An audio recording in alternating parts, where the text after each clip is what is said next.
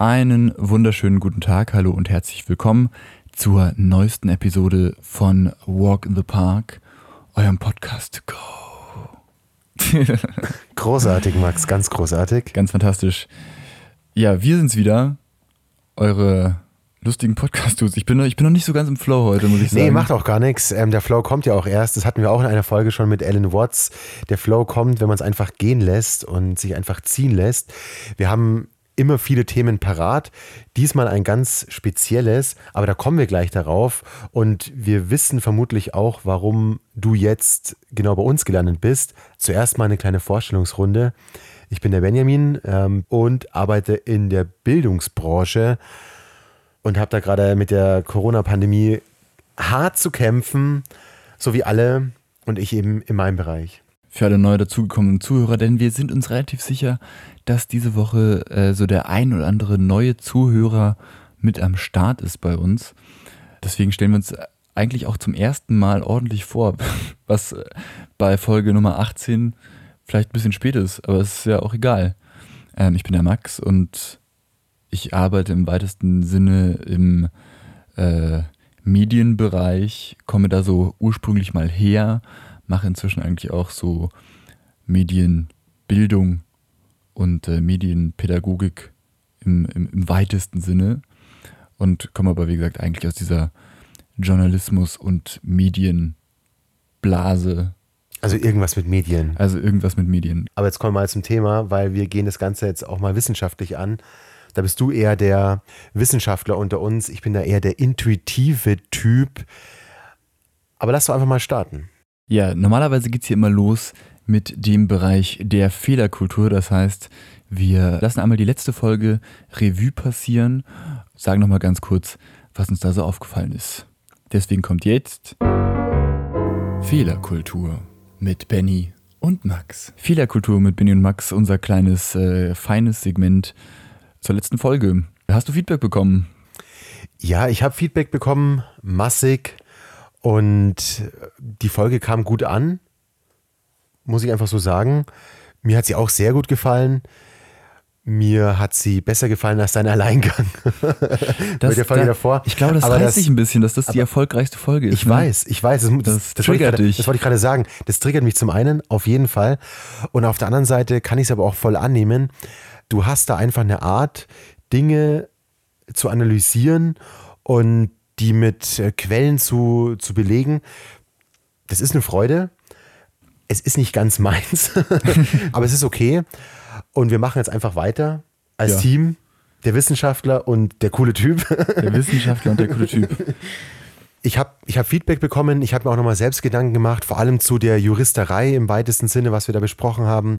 Wo ich mir besonders Gedanken gemacht habe, ist das Thema bei der Korruption und zwar, wie man das bewertet. Und man muss es eben von vielen Seiten beleuchten. Und ich hatte da schon gesagt, mir ist es vollkommen klar, wo die Trennung ist zwischen der ähm, Verfassung und zwischen der sag ich mal, allgemeinen Gesetzgebung. Aber selbst die unterliegt natürlich einer Weltanschauung und einer aktuellen Kultur. Und dementsprechend verändert sich das. Und ich habe damals das Beispiel gebracht, naja, wäre man in den 70er Jahren als schwuler Politiker enttarnt in Anführungszeichen damals worden, dann ähm, wäre das ein Riesenskandal gewesen. Das ist es heute nicht mehr. Und genauso kann es eben sein, dass heute so ein korrupter Politiker in 20 Jahren eben nicht mehr so als der Skandal in die Medien kommt, weil man weiß, naja, das sind auch nur Menschen, die machen halt auch Geschäfte und können deswegen trotzdem gute Politiker sein. Das wissen wir nicht. Es kann sein, dass sie in 20 Jahren dafür hingerichtet werden, aber jedenfalls können wir es nicht wissen. Und das nochmal zur Federkultur ich weiß sehr wohl, wo die Trennlinie verläuft und dass das strafbare Handlungen waren, stand jetzt. Und es kann aber sein, dass sich die Kultur ändert und dann sind es eben keine strafbaren Handlungen. Da, da, gehst du jetzt aber sehr in die Theorie, würde ich sagen. Also äh, ich kann den Gedankengang äh, voll und ganz nachvollziehen. Ich finde trotzdem, das ist ein, ein sehr, sehr theoretischer Ansatz, weil das würde ja beinhalten, dass wir eben äh, in einer Kultur landen, ja, die dann sehr antidemokratisch ist. Und da wollen wir eigentlich als Gesellschaft nicht hin. Ich weiß vollkommen, was du meinst. Ich sage es mal aus einem anderen Beispiel. Das hatten wir auch, das Thema katholische Kirche. Wir hatten vor 100 Jahren, gut, da gab es keine Demokratie, Aber selbst die Religion tritt immer mehr in den Hintergrund. So an Schulen. Ähm, man muss nicht mehr in den Religionsunterricht, was früher auch verpflichtend war in Bayern. Also die Welt verändert sich, das will ich sagen. Und korrupte Politiker, nein, ganz klares Nein. Das wollte ich auch noch nachlegen. Das ist mir damals schon so halb gelungen in der letzten Folge und jetzt soll es mir nochmal etwas besser gelingen. Ein ganz klares Nein zur Korruption. Aber die Welt verändert sich und auch unsere Weltanschauung verändert sich. Ja, also in meiner Filterbubble ist, äh, sind deine Kommentare zu den korrupten Politikern überhaupt nicht gut angekommen, muss ich, muss ich einfach mal so sagen. Da, da wurde sich sogar von mir mehr Gegenrede gewünscht, wo ich mir dann äh, im Nachhinein gedacht habe, ja, Moment mal, also ich glaube, ich habe diese Gegenrede gebracht. Das Ganze hier ist nach wie vor ein Meinungspodcast, wo wir irgendwie frei von der Leber weg unsere Meinung kundtun ich glaube schon, dass ich da letzte Woche ein bisschen reingesteigert wurde. Wie meinst du reingesteigert? Das verstehe ich nicht. Naja, also du, du bist ja irgendwann bei dem, bei dem Ausspruch gelandet, warum verteidige, äh, verteidige ich hier eigentlich korrupte Politiker? genau so ist es. Also ja. vielleicht haben sich da wirklich ein bisschen, bisschen reingesteigert. So Auf jeden Fall und letztendlich ist es auch nicht meine, also es ist nicht meine Meinung, dass wir Korruption in der Politik tolerieren sollen. Auf der anderen Seite kann ich das Argument auch ganz spontan sehr gut verstehen, wenn man sagt, ja, da muss man mehr dagegen reden, ist okay. Wir haben wir haben hier einfach auch Meinungsfreiheit und es gibt, ich habe das damals auch schon gesagt, es gibt Leute, ich denke nicht, dass die CDU, CSU jetzt dadurch abgestraft oder nur die CDU abgestraft wurde bei den Wahlen. Ähm, und wenn, dann waren es zwei Prozent. Also da sieht man so richtig, den Impact hat es nicht. Und man weiß ja auch, also zumindest ich weiß auch, wer so deine Freunde sind, dein Bekannterkreis. Und der ist halt nun mal nicht hier die wirtschaftsliberalen Unternehmertypen, sondern es sind halt mehr die Medienkünstler, sage ich jetzt mal so. Und die haben einfach zu, zu Korruptionsthemen eine ganz klare Sicht. Naja, unser, unser Gesetz hat dazu ja eigentlich auch eine ganz klare Sicht ne, zu Korruptionsthemen. Ja. Also, ja. Äh, wie gesagt, deswegen ist das ja eigentlich auch alles, alles hinreichend geklärt. Die äh, CDU muss jetzt, muss jetzt jeder Einzelne bei Herrn Laschet anrufen und nochmal bestätigen, dass er auch wirklich nichts mit Korruption am Hut hat. Und äh, soweit ich weiß, hat sich auch niemand bei ihm gemeldet und hat gesagt, ja, ich, ich habe auch noch was, habe auch noch Dreck am Stecken. Ich, ich fand das bei den Landtagswahlen jetzt in Baden-Württemberg und Rheinland-Pfalz schon äh, beachtlich, auch wenn sich jetzt nichts geändert hat. Aber ich hatte schon gedacht, also ich können, hätte mir gut vorstellen kann, können, dass die, die CDU da äh, besser abschneidet durch dieses ganze Corona-Management zum Beispiel. Also das wird ja doch von vielen relativ positiv gesehen. Da wäre es an der Sache, welche Quelle kann es nachweisen? Ich kenne gerade keine. Und ich würde es einfach dabei belassen. Ähm, ich denke, wir sind uns beide einig in der, in der Ansicht, Korruption, Korruption ist ein Unding, gehört nicht in die Politik und fertig. So, ja. wir haben es letzte Woche einfach mal ein bisschen kontrovers diskutiert und gut ist. Das heißt ja auch ambivalenter Podcast und nicht der, der Einheitsbrei-Podcast. Ja, außerdem wäre die Diskussion auch äh, relativ schnell beendet, wenn man nicht mal so zwei verschiedene Standpunkte hätte. Und dir ist letzte Woche der undankbare Standpunkt zu, zugefallen. Und man Warum? darf vielleicht einfach sagen, es ist uns auch einfach entglitten. es ist an der Stelle mal ein bisschen glitten, da sind die ja. Emotionen übergekocht. Ja. ja, an dieser Stelle lassen wir es vielleicht äh, dabei belassen und ansonsten katholische Kirche haben wir noch, also ich war im Nachhinein schockiert, wie wenig wir darüber geredet haben. Die haben gesagt, komm, wir machen das jetzt noch schnell. Und dann haben wir nur mal kurz gesagt, oh, das ist ein Unding. Da hätte man vielleicht noch ein bisschen mehr, bisschen mehr reinprügeln können. So, und das war es dann vielleicht auch schon mit der Fehlerkultur. Fehlerkultur mit Benny und Max. So, jetzt kommen wir aber zu dem Thema, warum wir heute alle hier sind und wir hoffentlich auch so viele neue Zuhörer haben, die sich zumindest sich mal reinwagen in diesen Podcast und äh, mal ein bisschen länger zuhören und vielleicht eben auch bei den nächsten Folgen zuhören. Das Thema, was wir heute besprechen und auch wie wir es dann am Ende umsetzen, könnte man vielleicht etwas kontroverser im Nachhinein diskutieren. Wir haben uns jetzt für einen äh, relativ eindeutigen Weg entschieden. Wie wir das dann machen, werdet ihr dann sehen. Vielleicht fangen wir einfach mal ganz platt an. Wir reden heute über Microtargeting. Und das ist ein Thema, mit dem ich mich schon länger mal beschäftigt habe. Wir haben dazu in der Vorbereitung zwei Filme geguckt, beziehungsweise ich habe zwei Filme geguckt. Benny hat einen Film geguckt, oder? Wir haben einen zusammen gesehen. Wir haben einen zusammen gesehen. The Social Dilemma, das Dilemma mit den sozialen Medien. Genau. Dann habe ich mir noch angeguckt Cambridge Analyticas großer Hack und dann noch ein paar Vorträge. Ich habe ein bisschen in die Literatur geschaut und deswegen fühle ich mich an der Stelle ganz okay vorbereitet. Ich weiß aber nicht so ganz, ob dann hier in diesem Podcast auch wirklich alles zur Sprache kommt, was man dazu besprechen müsste. Deswegen schaut unbedingt in die Podcast-Beschreibung, in die, äh, zu den Links, zu den Quellen, die wir euch verlinken, weil dadurch ergibt sich dann nochmal ein vollständigeres Bild, um sich dann auch umfassend informieren zu können. Was ist Microtargeting? Hast du es noch im Kopf? Ich habe alles im Kopf und bitte dich, das vorzulesen. Das passgenaue Zuschneiden von Kommunikation, von Werbebotschaften, in welchem Bereich auch immer, auf Kleinst- oder Kleingruppen. Und das können Wähler sein, das können Werbekunde, äh, Werbekunden sein. Und um diese Botschaften so passgenau und zielgenau ausspielen zu können, braucht man eben sehr, sehr viele Daten. Das ist immer das, was man äh, hört, wenn man von Big Data redet. Und um diese Zielgruppen dann genau bestimmen zu können, wirft man diese ganzen Daten, die man gesammelt hat, in einen großen Pot, schüttet, schüttet einen schönen Algorithmus drüber und der erstellt dann aus diesen ganzen Daten ganz individuelle Profile. Dadurch kriegt man dann eben bestimmte Botschaften ausgespielt. Hast du das noch was finde ich ist ganz, ganz gut zusammengefasst. Was bei mir besonders hängen geblieben ist, ist es letztendlich eine klassische Zielgruppenanalyse. Das heißt, dass ich Verhalten und noch andere Mess Maßstäbe ansetze, ähm, also vor allem Maßstäbe für bestimmtes Verhalten oder Wahlentscheidungen, Likes und so weiter. Ähm, das ist früher so in dieser riesigen Form nicht gab, weil alles auch nicht so vernetzt war. Das heißt also, man hat ein klassisches Mittel von einer Zielgruppenanalyse und von ähm, einer Analyse, wen, wen möchte ich ansprechen, jetzt gefüllt mit riesenhaften und massenhaften und vernetzten Daten, die dann wiederum auf der anderen Seite gegen, so könnte man sagen, oder für jemanden äh, genutzt werden. Also gegen dich in Form, dass, ich nenne es mal so ganz bewusst, das Internet oder der, der sich die Daten zunutze macht, der kennt dich quasi so. Und dann werden Botschaften genau für dich maßgeschneidert an dich geschick, geschickt oder andersrum. Eine Partei zum Beispiel oder ein Unternehmen möchte eine bestimmte Zielgruppe ansprechen und hat dann die Möglichkeit, eben genau diese eine Zielgruppe anzusprechen und nicht wie, wie früher vielleicht im Fernsehen eine Werbung. Da hat man viel mehr Menschen angesprochen, aber viel mehr hat es auch gar nicht interessiert. Das heißt, die Streuung war viel größer.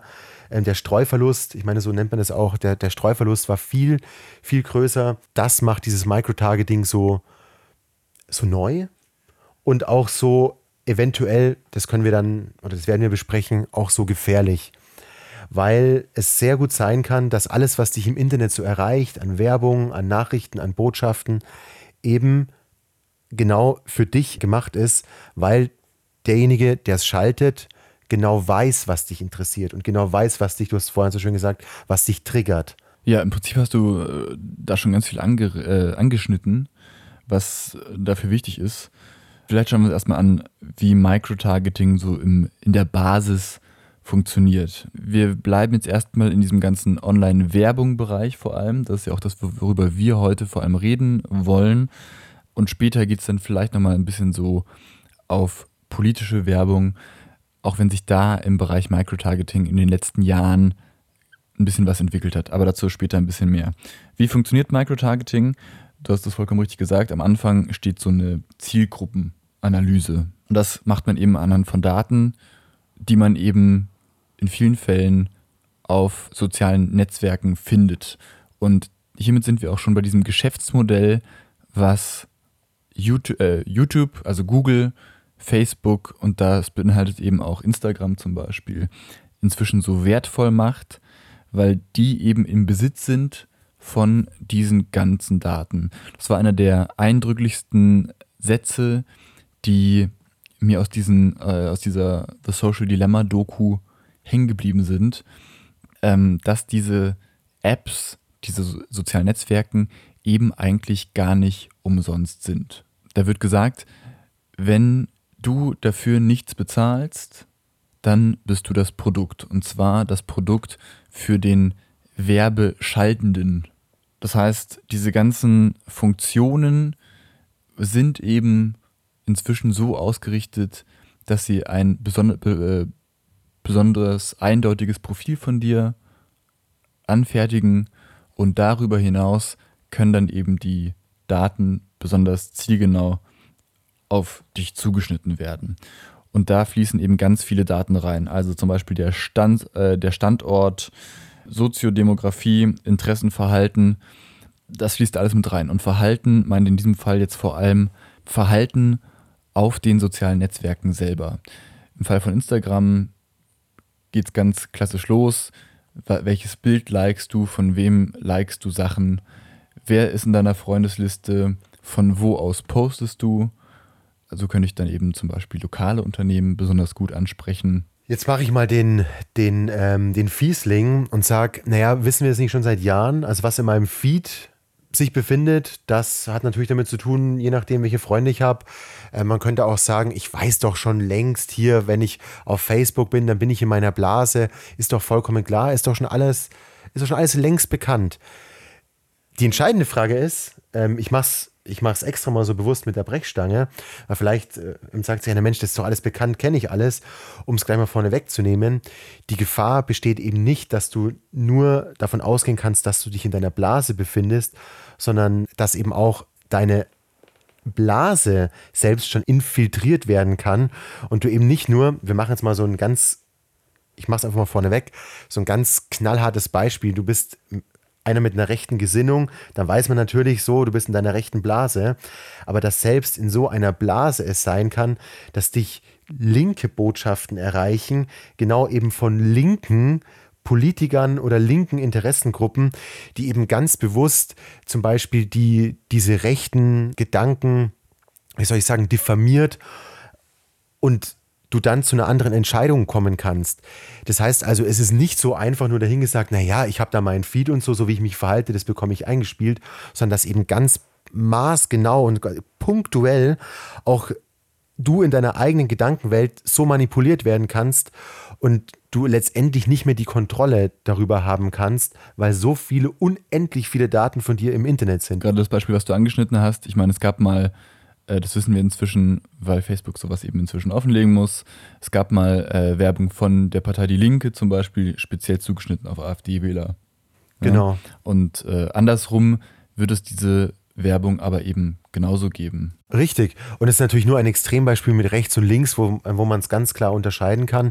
Ähm, ein Beispiel, was auch in dem Vortrag mit dem Microtargeting war, ist von Jens Spahn, der letztendlich die ich nenne es mal so, die Ausländerpolitik eben einmal für eher die AfD-Wähler zugeschnitten, hier Außengrenzen sichern und einmal für die Großstädter stolz sein auf Deutschland. Da ging es dann schon wieder um die Frage, kann man dann überhaupt noch diese politischen Botschaften, kann man die überhaupt noch richtig verstehen und macht sich dann die Politik nicht, nicht ähm, in sich unglaubwürdig, dass sie einmal die Leute so anspricht und einmal so, ähm, obwohl es um das Gleiche geht. Also er sagt vor allem die, die Tonalität ähm, die kann sich eben stark unterscheiden. Das heißt, ich habe für ein, für ein Thema und das geht dann quasi im, in meine Gedankenrichtung, man kann jedes Thema von jeder Seite beleuchten und dass das Microtargeting eben schafft, dich selbst für Themen, die du eigentlich ablehnen würdest, kann es eben sein, dass du durch die Hintertür und über drei Ecken dann doch zu einer Meinung kommst, die du eigentlich gar nicht haben wolltest oder haben solltest oder könntest, wie auch immer. Ja, ich mache jetzt mal sozusagen das Horrorszenario, dass du quasi von allen Seiten irgendwie infiltriert wirst und am Ende zu gar keiner Entscheidung mehr kommen kannst, weil jede Info genau auf dich zugeschnitten ist. So, aber jetzt was, mal ein paar Schritte da, zurück. Ich meine, ich mein, was, was du da jetzt so ansprichst, das sind ja eigentlich alles schon äh, Beispiele direkt aus der Praxis. Ne, das haben wir bei dem Trump-Wahlsieg 2016 erlebt, das haben wir bei der Brexit-Kampagne erlebt. Also was für einen gen genauen Einfluss das hatte, weiß man noch nicht ganz genau. Aber da gibt es eben Beispiele, und das sind bewiesene Beispiele, dass es von der UKIP-Bewegung in England Spots gab, die nicht darauf ausgerichtet waren, die Menschen zu einem Umdenken anzuregen, sondern eben am Wahltag zu Hause zu bleiben zum Beispiel. Das gleiche haben wir gesehen beim US-Wahlkampf 2016 wo die Republikanische Partei Werbespots geschaltet hat für demokratische Wähler, die Hillary Clinton als Crooked Hillary hingestellt haben, die korrupt ist, die zum System gehört, zum Establishment und haben da haben diese Werbung eben speziell für demokratische Wähler in bestimmten Bezirken geschaltet, um Wähler von der Wahl abzubringen. Und deswegen sagt man, es ist eben noch nicht zu 100% bewiesen, aber deswegen sagt man, hat eben auch Hillary Clinton 2016 gegen Trump verloren. Und ich glaube, da ist inzwischen viel dran. Und ich meine, jetzt sind wir so, so 0, nichts auch schon in dieses ganze Problematische an diesem Microtargeting vielleicht geschlittert. Es ist, wird eben nicht nur von Parteien angewendet, sondern es gibt inzwischen große Firmen, die darauf spezialisiert sind, große Datenströme auszuwerten, Profile zusammenzuführen und diese Profile von uns immer genauer zu machen. Und das heißt, man sitzt dann irgendwann nicht nur auf Facebook-Daten, sondern man kriegt vielleicht noch Kreditkarteninformationen dazu. Dadurch kann man ungefähr so ein Einkommensprofil erstellen. Man kann Bewegungsprofile erstellen, wie sich die Person bewegt, etc. etc. Jetzt fragt sich einer, wie soll das denn gehen? Ein Beispiel haben wir heute noch gesehen.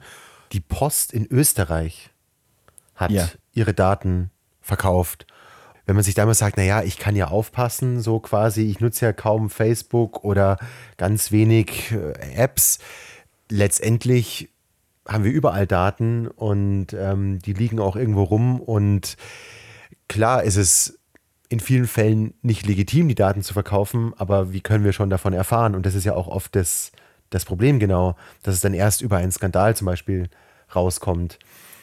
So. Ja, genau, der bekannteste wäre wahrscheinlich dieser Cambridge Analytica-Fall. Den, äh, wie gesagt, wenn euch der im Detail interessiert, es gibt eine sehr schöne Doku auf Netflix, wo das Ganze so aufgearbeitet wird. Und da wird eben nochmal ganz genau gezeigt, dass selbst wenn wir bei Facebook unsere Privatsphäre-Einstellungen auf der höchsten Stufe haben, kann es mal ganz schnell passieren, dass unsere Daten durch Dritte abgegriffen werden. Was ist passiert bei Cambridge Analytica? hat diese Firma Cambridge Analytica, die mit der Universität von Cambridge übrigens nichts zu tun hat, ähm, haben mit einem Professor zusammen eine Facebook-App entwickelt, einen äh, Persönlichkeitstest. Und wenn man den ausgefüllt hat, dann hatte man zum einen das Persönlichkeitsprofil von demjenigen, der diesen Test ausgefüllt hat. Und zusätzlich hat diese App, diese Anwendung eben alle Daten von allen Freunden in der Freundesliste auch abgefischt. Und dadurch hatte Cambridge Analytica eben plötzlich Daten von 87,5 Millionen Menschen auf Facebook.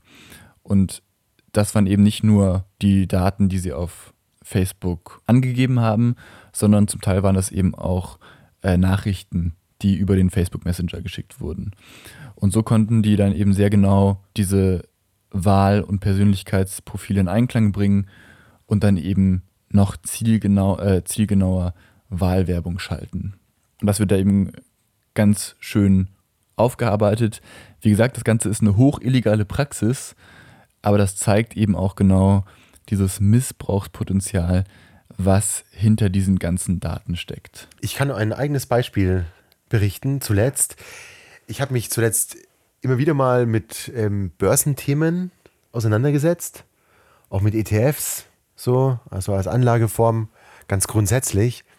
Und dann, ich habe dir das direkt auch dann geschickt, ein ähm, Podcast von Christian Lindner. Also offensichtlich weiß YouTube auch, ich habe da wohl irgendwie gerade Interesse an einem Podcast, liegt vielleicht auch meinem eigenen Podcast, den mit dir. Ähm, und dann kommt mir eben genauso ein Christian Lindner Podcast, wo das Thema war, kann man denn, und da ich eben auch sozial interessiert bin und schon auch sozial denkend bin, also ähm, ich arbeite ja auch im sozialen Bereich, dass genau das Thema Börse in Verbindung mit Sozialstaat, also wie können wir den Sozialstaat sozusagen auch aufgrund dieser Pandemie aufrechterhalten? Naja, man könnte ja zum Beispiel die Rente auch an einem, an einem ähm, Börsenindex, also zum Beispiel am DAX, ähm, mit verknüpfen. So, weil die Börse on the long run steigt immer. Es gibt mal vielleicht so Einbrüche, aber es steigt immer. Das heißt, da werden die Renten sicher. Das heißt also, ich bin auf YouTube komplett sofort mit dem Thema, was mich komplett berührt hat. Ich habe ich hab dieses, es war eine Werbung eben auch, ich habe das gesehen und ich habe mir diesen ganzen Podcast angeschaut. Und da ist mir auch klar, wie, wie schnell es geht. Ich meine, ich habe mich dann natürlich, ich habe mich darüber unterhalten, so. Das heißt, ich bin auch nach außen gegangen und ähm, habe mir dann auch Rückmeldungen äh, geholt ähm, und bin da auch offen für andere Sichtweisen und habe dann auch, ich weiß gar nicht mehr was, auch was brutal Negatives in der SZ dann gelesen über die FDP und über diese Vorhaben, die sie jetzt haben. Und ich meine, so, so einfach ist es dann nicht. Aber wenn ich jetzt mich nur über diesen einen Kanal und mich nicht weiter informiere, dann bin ich mal ganz schnell ein FDP-Wähler. Weil mich, die, weil mich diese, dieser Podcast sowas von angesprochen hat. Und ich kann es mal so sagen, also bisher habe ich sie nicht gewählt. ich habe andere Parteien gewählt. Ähm, aber es hat mich einfach in der tiefsten Tiefe angesprochen. So. Und das ist dann einem vielleicht nicht immer so ganz klar. Genau da sehen wir ja die, die Wirkmacht. Ne? Also abgesehen davon, ich möchte jetzt über diese Aktienrente der FDP gar nicht so sprechen. Das habe ich mir auch äh, völlig unabhängig jetzt davon angeschaut. Und äh, darin gibt es wirklich sehr, sehr viel, an diesem Gedankenspiel sehr, sehr viel auszusetzen. Aber da vielleicht, äh, dazu vielleicht mal das nächste Mal mehr oder äh, wann anders. Aber genau das ist es ja, ne? Wenn wir, wenn wir es zulassen, dass solche Botschaften uns eben so zielgenau zugeschnitten werden, dann hat das einfach ein wahnsinniges Missbrauchspotenzial. Ich meine, Christian Lindner gehört zur FDP, das ist eine Partei, die ähm, auf dem Boden des Grundgesetzes steht. Das halte ich jetzt erstmal nicht für problematisch. Problematisch ist aber, dass er diesen Podcast, weil es sein persönlicher Podcast ist, zum Beispiel nicht kennzeichnen müsste als Wahlwerbung. Und das macht diese äh, Vermischung aus Unterhaltung, Podcast und Wahlwerbung ist natürlich auf eine Art wahnsinnig, ich sag mal, Demokratie schädigend vielleicht, ne? weil sowas könnte natürlich auch nicht ein Christian Lindner machen, sondern jemand von der NPD oder sowas, ja, eine Partei, die äh, inzwischen auch äh, schon lange vom Verfassungsschutz beobachtet wird. Da sehen wir eben auch genau diese, dieses Vermischen von Werbung und äh, und äh, Unterhaltung oder politisch interessierten Themen, weil es ist natürlich was anderes, wenn der Politiker selber einen Podcast macht, als wenn der Politiker in ein, äh, in ein Magazin eingeladen wird oder in eine Talkshow, wo dann noch jemand sitzt, wie ein Journalist, der den Politiker überprüft. Und das, also da sind wir natürlich wieder medienmäßig ganz woanders, aber es ist natürlich ein großes Risiko. Ne? Ja. Vor allem, weil, ich möchte das noch ganz kurz zu Ende führen, seit wir diesen Cambridge, Cambridge Analytica-Fall hatten, muss ja politische Werbung auf diesen Plattformen gekennzeichnet werden. Ne? Also wenn man auf Instagram oder Facebook politische Werbung machen möchte, hat Facebook inzwischen Tools, um sich diese Wahlwerbung angucken zu können. Ne? Das heißt, man kann inzwischen sehen, welche Clips, welche Spots eine Kampagne auf Facebook schaltet oder auf Instagram. Wenn das jetzt aber ein Podcast ist, dann ist das nämlich plötzlich nicht mehr möglich. Und das ist, ja, ich sehe auch die Gefahr. Auf der anderen Seite, ähm, ich komme mit dem Argument, so what? Weil das ist nun mal die Entwicklung. Wir werden zu einer, also wir sind schon immer, oder wir sind in den letzten Jahren immer mehr zu einer Bildergesellschaft, zu einer schnellen Infotainment-Gesellschaft geworden. Ähm, das ist einfach der Trend. Und ich glaube, es ist da, ähm, ja, für mich zu klassisch gedacht, zu sagen, man kann, man kann noch eine Trennung machen, weil die gibt es für mich nicht. Selbst Fernsehsendungen sind von Menschen ausgewählt, die natürlich, wenn sie, wenn sie es sehr ernst meinen, dann, dann wollen sie hoffentlich eine gewisse Heterogenität herstellen. Das heißt, dass ein echter Diskurs stattfindet. Aber wir hatten es selbst auch in einer Folge bei uns als äh, wirklich komplett, ein, eine komplett irre Zusammensetzung, wo es um die Bewertung ging. Wie kann man denn ähm, den Begriff Zigeuner bewerten? Plasberg, wie, wie kann man darauf kommen, dass man da Thomas Gottschalk und was weiß ich wen einlädt? So, also selbst, man ist auch dann nicht davor gefeit, dass Leute Blödsinn erzählen und man ist auch dann nicht davor gefeit, dass ein Politiker so eine Talkshow nutzt, um für sich Werbung zu machen. Und es ist ja, also ich glaube, da brauchen wir nicht lange um den heißen Brei reden. Es passiert ja ganz oft. Es wird eine Frage gestellt. Vielen Dank für die Frage und dann kommt das, dann kommt das Statement, was man sich vorher so überlegt hat. Und letztendlich ist eine Frage äh, dann auch Makulatur und es gibt einige, die fragen dann nochmal nach, aber deswegen muss der Politiker oder die Politikerin dann noch lange nicht so darauf antworten, wie man sich das vorstellt. Und ich glaube, die Grenzen verschwimmen immer mehr. Und weil genau, genau darin würde ich ja, würde ich ja die Gefahr sehen.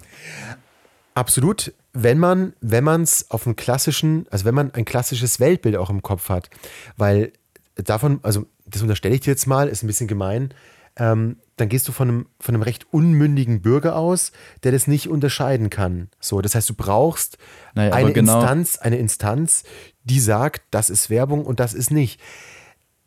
Für mich gibt es die Grenze nicht und ich würde mir wünschen, dass wir uns zu so einer Gesellschaft entwickeln, die eben genau weiß, es gibt sowas wie Microtargeting und auf der anderen Seite aber auch weiß, okay, da hat mich was echt getriggert, jetzt muss ich mal in ein Qualitätsmedium schauen, wie die SZ oder die FAZ oder sonst irgendwas, oder ich schaue mal die Tagesthemen an, wo, wo Dinge anders beleuchtet werden. Ich denke, es braucht beides. Ich stimme dir grundsätzlich zu, ne? Also diese, die, die allumfassende Medienbildung, die brauchen wir auf jeden Fall.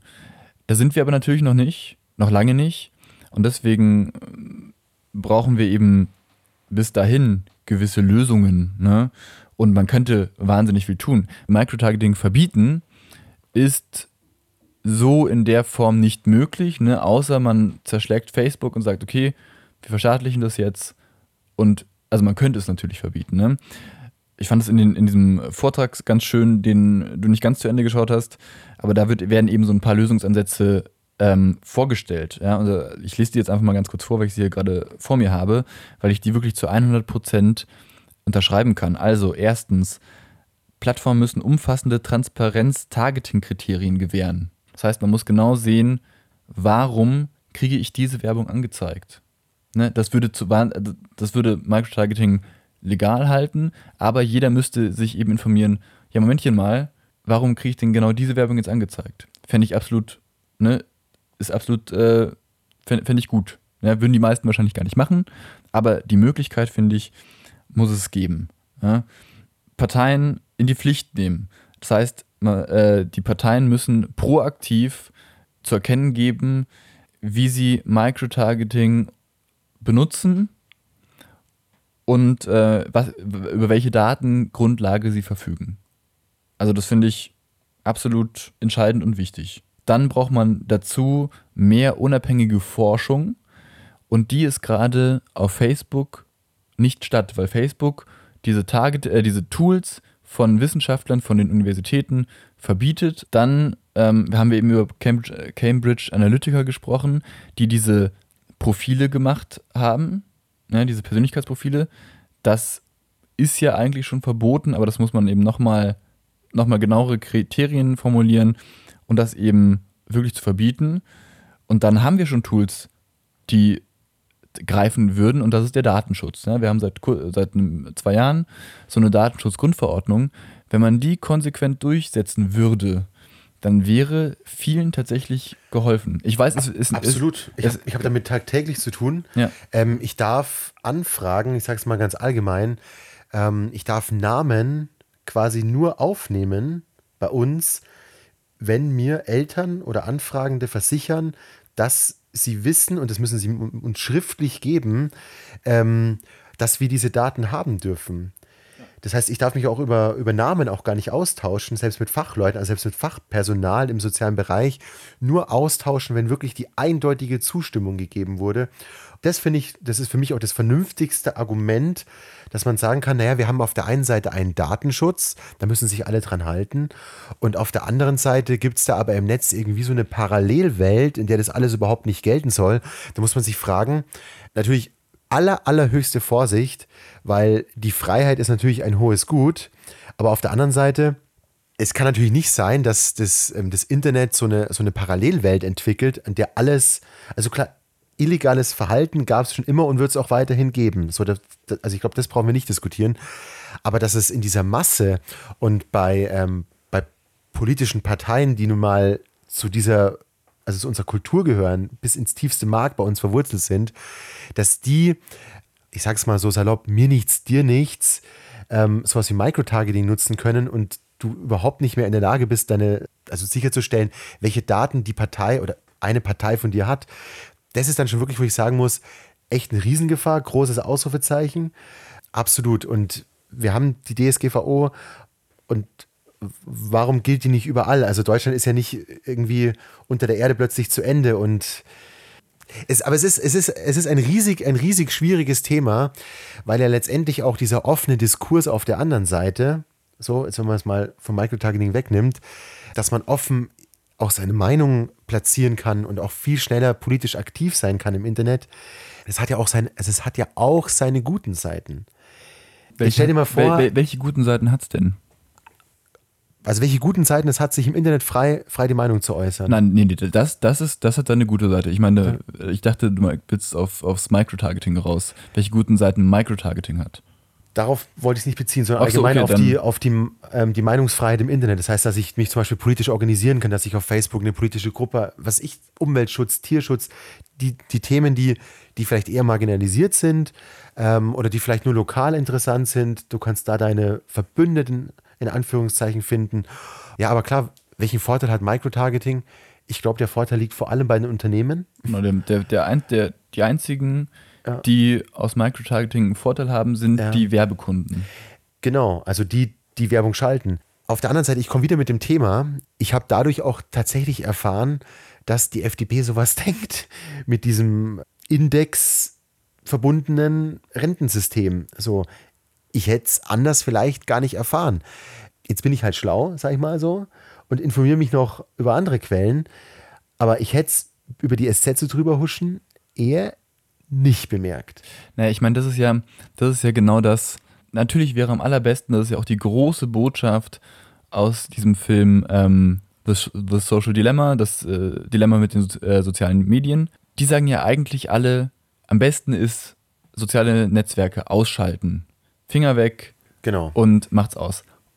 Wenn man das jetzt aus irgendeinem Grund nicht möchte, nicht kann, weil man das für die Arbeit braucht, weil man, aus welchem Grund immer, ne? Ich bin der festen Überzeugung, theoretisch könnte man immer, aber viele Menschen, für die ist es essentiell, gerade jetzt in der Pandemie zu erfahren, was machen meine Freunde gerade. Da komme ich gleich dazu. Da, genau, lass mich noch kurz aussprechen. Das heißt, wenn man nicht ganz in diese Falle tappen möchte, dass man um sich selber so eine harte Blase aufbaut, dann ist es wirklich essentiell, auf diesen sozialen Medien nicht nur das zu abonnieren, was man mag, sondern, wenn, wenn wir politisch denken, alle Parteien, also politische Gegner, in Anführungsstrichen jetzt mal, abonnieren, sich anzugucken, ähm, was die machen. Habe ich persönlich gemacht. Ja, schon, schon länger mal. Ja, weil ich dadurch eben ein, äh, ich sag mal, Bild bekomme, was äh, soziale Netzwerke, also was für Botschaften über die sozialen Netzwerke bei mir ankommen und zwar von allen Parteien. Also nicht nur die Parteien, die ich mag. Und das gleiche gilt eben auch für Politiker. Also damit kann man schon mal relativ viel ja, Diversität in seinem Feed aufbauen. Das ist schon mal ganz gut. Privatsphäre-Einstellungen ähm, nochmal drüber gucken bei Twitter, bei Instagram, bei Facebook. Da kann man inzwischen schon relativ viel einstellen. Wie gesagt, wir haben bei Cambridge Analytica gesehen, dass auch da Missbrauch stattfinden kann. Aber man kann diese Privatsphäre-Einstellungen nochmal ändern. Und das gleiche gilt dann eben auch zum Beispiel für, äh, für WhatsApp, was ja auch zu Facebook gehört. Ne, am besten von WhatsApp runter hin zu Signal, aber wir wissen alle, die meisten Leute sind bei WhatsApp und deswegen werden sehr viele da nicht weggehen. Und äh, ja, wenn es geht, am besten gar nicht benutzen. Ja, absolut. Die, die Frage ist, ähm, und da wollte ich vorhin eben reingehen, warum nutzen wir denn diese sozialen Medien? Und die machen sich ja dieses Menschsein, das kommt auch in dem Film The Social Dilemma, ja. auch ganz klar raus. Wir Menschen sind soziale Tiere wir möchten uns eben vernetzen, wir möchten Rückmeldung haben, wir möchten uns anderen mitteilen. Das heißt, letztendlich müssen wir uns dann nicht wundern, wenn es uns super interessiert. Und wenn wir uns dann auch darstellen wollen. Und es ist ja nun mal so, wir stellen uns alle da in einer heile Fröhlichkeits-Superwelt dar und wollen auch am besten nur mit solchen heilig fröhle Superwelts-Leuten zu tun haben, geben uns da preis, weil wir uns auch, weil wir quasi, wir möchten gemocht werden. Das heißt, ich brauche viele Likes, möglichst viele. So, das heißt, ich schaue mir schon nur die Leute an, die mir die, die Likes auch geben werden. Und dann, ja, brauche ich mich auf der anderen Seite nicht wundern, wenn dadurch dann durch meine Preisgabe, durch eine quasi in, in die Welt geschrieene Preisgabe meiner selbst und ähm, bei Instagram, keine, also werden jetzt zum Teil Kinder gezeigt, man kann die Wohnung sehen, also man könnte quasi ein Wohnungsprofil erstellen ähm, von, von manchen Leuten und sich dann auf der anderen Seite vielleicht noch zu wundern, warum denn äh, quasi jeder wissen kann, wer ich bin und wie es mir geht. Du weißt, worauf ich hinaus will. Das ist dann schon auf der anderen Seite ziemlich, ziemlich blöd. Ich weiß, worauf so. du hinaus willst. Also, und, genau, wir haben noch gar nicht auf das Design der, der, der Apps Rücksicht genommen. Ne? Also, das ist vielleicht nochmal das, was man auch zum Abschluss sagen könnte. Diese ganzen sozialen Medien sind so designt, um uns so lange wie möglich auf diesen Seiten zu halten. Ne? Also sind äh, designt nach, nach Glücksspielautomaten im weitesten Sinne. Also wenn man, wenn man bei seinen Feed aktualisieren will, muss man sowas runterziehen, ne? dann kommt was Neues. Das, äh, es wird äh, Dopamin ausgeschüttet. Ne? Also wir haben immer diesen leichten Kick, wenn wir was wenn wir da runterziehen und neue Infos bekommen, was, was Neues zu, zu erleben. Wenn man ein Like bekommt, dann wird ein bisschen Dopamin ausgeschüttet. Wenn jemand den Beitrag kommentiert mit Hey, voll das schöne Foto, wird Dopamin ausgeschüttet. Und genau nach diesen Kriterien sind ja auch die, ähm, werden ja auch Daten ausgewertet. Welche Bilder like ich? Wie lange schaue ich mir ein Foto an? Scroll ich da nur so mal so drüber? Also, das wird ja alles, fließt ja alles mit in diese Bewertungen ein, um mir den optimalen Content an, anzuzeigen, der mich länger auf der, der Seite hält. Ja, bei YouTube genau das gleiche.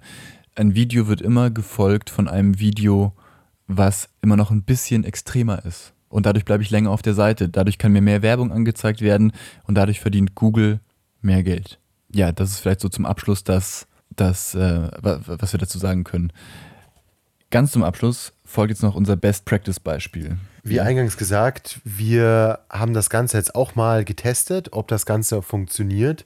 Beziehungsweise wir testen es quasi jetzt, live. Also, wir machen das jetzt live.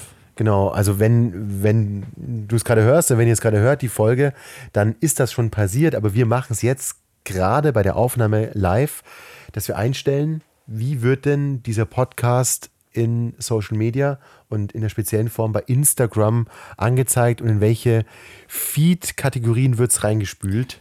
Ja, genau. Also wir, wir erstellen jetzt quasi live für euch eine micro-getargete Werbekampagne und da wollen wir euch jetzt vor allem mal zeigen, was der Vorteil ist. Also im allerbesten Fall habt ihr uns natürlich dadurch gefunden und ähm, euch hat es auch noch interessiert. Das heißt, mh, wir, wir spielen so ein bisschen mit dem Feuer, weil eigentlich äh, ist vielleicht rübergekommen, dass wir gar nicht so sehr dafür sind, also ich zumindest.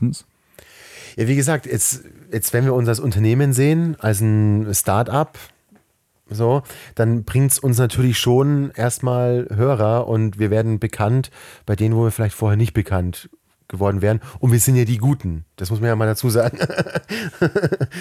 ja, das ist immer, das ist immer äh, Frage der Perspektive. Ich glaube, äh, warum, warum wir das ja machen. Wir haben jetzt gesagt, die ursprüngliche Idee war, wir erstellen eine gemicro-targete Kampagne, um über Microtargeting aufzuklären, damit ihr euch alle ein bisschen bewusster darüber werdet, was ihr so im Internet macht. Man, man kann es durchaus kritisch sehen. Wir haben uns darüber auch ausgetauscht, ob das wirklich so eine sinnvolle Methode ist.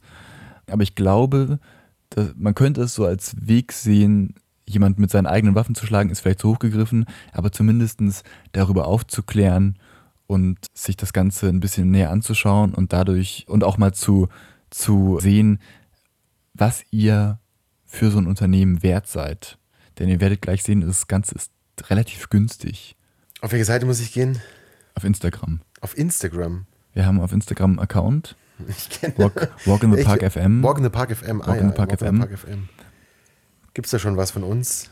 Es gibt ein bisschen was. Da, ich, irgendwie, unsere Hörerzahlen steigen immer ganz gut, aber irgendwie Instagram, Das finde ich eigentlich ein echt gutes Zeichen, dass wir Instagram gar nicht brauchen. ich finde das auch ganz gut. Ich finde das auch ganz gut. Ähm, ja, dass es über Mundpropaganda weitergeht.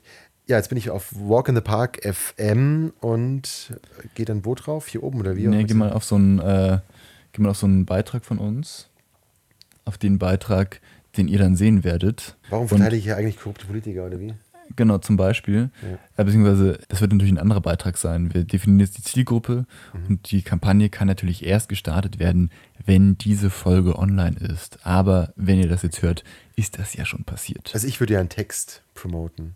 Du würdest einen Text promoten. Du würdest einen Sprachausschnitt promoten oder wie? Nee, ich würde, wir haben, also wir, wir können mal jetzt hier live, ich würde sagen, wir machen das super transparent. Ja, ja, klar, deswegen wir, spreche ich da auch ganz wir, offen drüber. Was wir promoten. Also, wir, was hatten, auf welche Botschaft hatten wir uns geeinigt? Warum steht hier diese Werbung? Oder was, was hatten wir gesagt? Wir hatten, doch, wir hatten doch schon so einen kurzen Text für die Kachel, für die Instagram-Kachel. Oh, da kann ich mich, da kann ich mich erinnern. Also wir hatten, glaube ich, gesagt, ähm, in der Kachel steht dieses Mal sowas wie, warum steht hier eigentlich, warum, warum ist hier eigentlich Werbung oder sowas? Erfahr, erfahr ich hier mehr. Ja, doch. Aha. Na gut, wir können uns ja auf die, auf die Botschaft jetzt einigen. Wir sind ja, wir können das ja, wir können das ja jetzt live hier entscheiden. Also ich finde, warum verteidige ich hier eigentlich korrupte Politiker, spricht auf jeden Fall echt an. Und denkt man sich, hör, was ist das denn, will ich mal drauf Ja, das ist ja für die letzte Folge. Ja, ja, genau, ich weiß. Nur so könnte man reinkommen quasi zu uns. Also Aber- so, so, so ziehen wir die Leute erstmal an. Durch so einen smashigen Beitrag. Ja, ja, aber die, die, die, die, wir, Also du meinst jetzt für diese Folge für jetzt? diese, es geht jetzt um diese Folge. Mhm. Die Leute, Ach so, ja, da hatten wir auch so gesprochen, so quasi wie ähm, so Ja. die Aussage, du wirst verarscht. Ja, so auf die Art, halt ein bisschen klüger ausgedrückt, dass es nicht ganz so, ähm, ich dachte, wir hätten uns auf sowas geeinigt wie, wie äh, genau. Warum siehst du hier Werbung? Oder so, da waren wir doch irgendwie. da kann ich mich so nicht dran erinnern. Also die, ähm, die, aber das, das, das, das Ziel muss ja sein, einen Klickimpuls auszulösen. ja, richtig. Genau, also das heißt, ihr seht die Werbung und dann versuchen wir einen Klickimpuls auszulösen. Wir können uns hier nochmal das, das, äh, das Schaubild für Microtargeting angucken. Auch das findet ihr dann in der Podcast-Beschreibung. So habe ich jetzt hier. Also, wir schauen uns jetzt das Schaubild für Microtargeting für Online-Werbung an. Ich meine, über die Botschaft können wir uns ja können wir uns dann später noch was angucken. Geh mal hier auf Hervorheben, auf den Button. Ja, Genau, also wenn man einen, einen, einen keinen persönlichen, sondern einen Unternehmensaccount hat, wie wir ihn haben, dann kann man hier auf Hervorgeben hier gehen. neue Personen erreichen. Genau, jetzt gehen wir mal auf neue Personen erreichen. Zeig das mal so ein bisschen, dass ich da auch ein bisschen was sehe. Neue Personen erreichen. Genau, gehen wir da auf Promotion Promotion erstellen. Mehr Profilaufrufe, mehr Website-Besuche, mehr Nachrichten. Wir wollen natürlich mehr. Website-Besuche. Wir wollen ja auch, dass die Leute auf Spotify Genau, das gehen. heißt, wenn ihr dann auf mehr Webseitenbesuche klickt, dann kommt ihr auf die Webseite, Das- die wir in unserem Instagram-Profil angeben. Da und das wird der Link zur neuen Folge sein, zu dieser Folge hier sein. Okay, das ist dann also weiter. Dann gehe ich mal auf weiter. Jetzt haben wir das Genau. Ziel, die Zielgruppe. Automatisch Na, wir, die, die, die, die, äh, erstellen wir jetzt selber. Abonnenten, ah nee, weil Abonnenten haben ja so wenige, da ist die ist nicht ganz Zeig mal kurz. Ja, Ich muss mir das mal kurz selber Ja. angucken. Wir haben eigene erstellen. Genau, jetzt gehen wir auf eigene erstellen. Wir haben da schon mal probeweise was gemacht, aber wir machen das jetzt Ja, eben eigene. Step by Step. So, jetzt Erstellen. definieren Ja. wir, jetzt gehen wir hier mal Step für Step durch. Zielgruppe auf Basis von Datenanalysen erstellen. Machen wir jetzt mal Standort, machen wir mal Als Standort würde ich sagen, wir sind, ein, nee, wir sind ein deutscher Podcast. Ich würde sagen, wir gehen auf ganz Deutschland, oder? ganz Deutschland. Ja, natürlich. Also wir sind ein deutschsprachiger Podcast. Ich würde mal sagen, wir gehen Deutschland. auf Wir gehen den, auf Deutschland. Wir gehen auf den ganzen deutschen also Raum. haben wir jetzt schon mal potenziell erreichte Personen 43 Millionen. 43 Millionen ist Aber ganz gut. Das ist, natürlich alle das erstmal. sind alle, die in Deutschland auf Okay, Instagram sind. fertig. Gut, fertig. Dann Interessen. Interessen. Ich würde sagen, wir sind ein Gesellschaftspodcast, wir äh, machen politische Sachen. Gesellschaft. Gesellschaft, ich finde auch. Politik. Ähm, ja, Podcasts.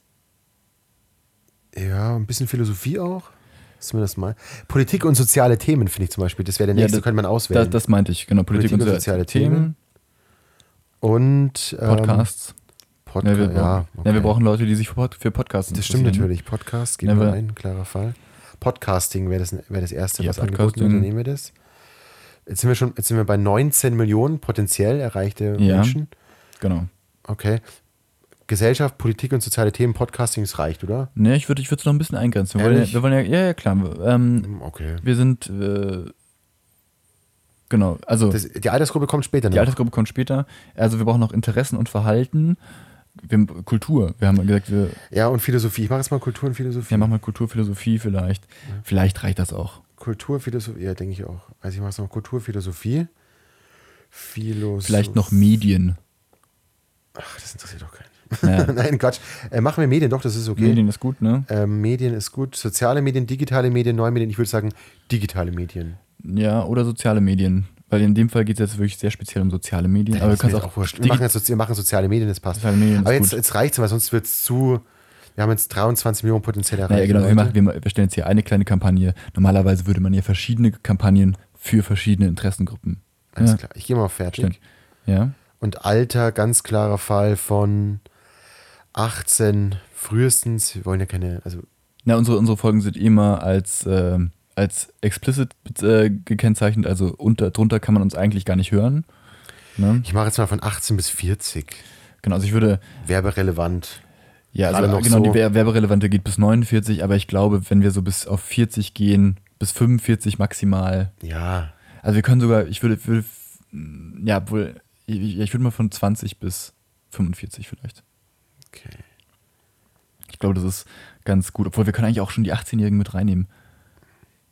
Ja, das ist, glaube ich, jetzt auch nicht so wichtig. Außerdem können wir dann auch sehen, natürlich bei 18 wem, bis- wir sehen ja dann bei uns in den 18 Statistiken. bis 45 haben wir jetzt. Und männlich und weiblich, das ist ein ganz ein klarer Fall.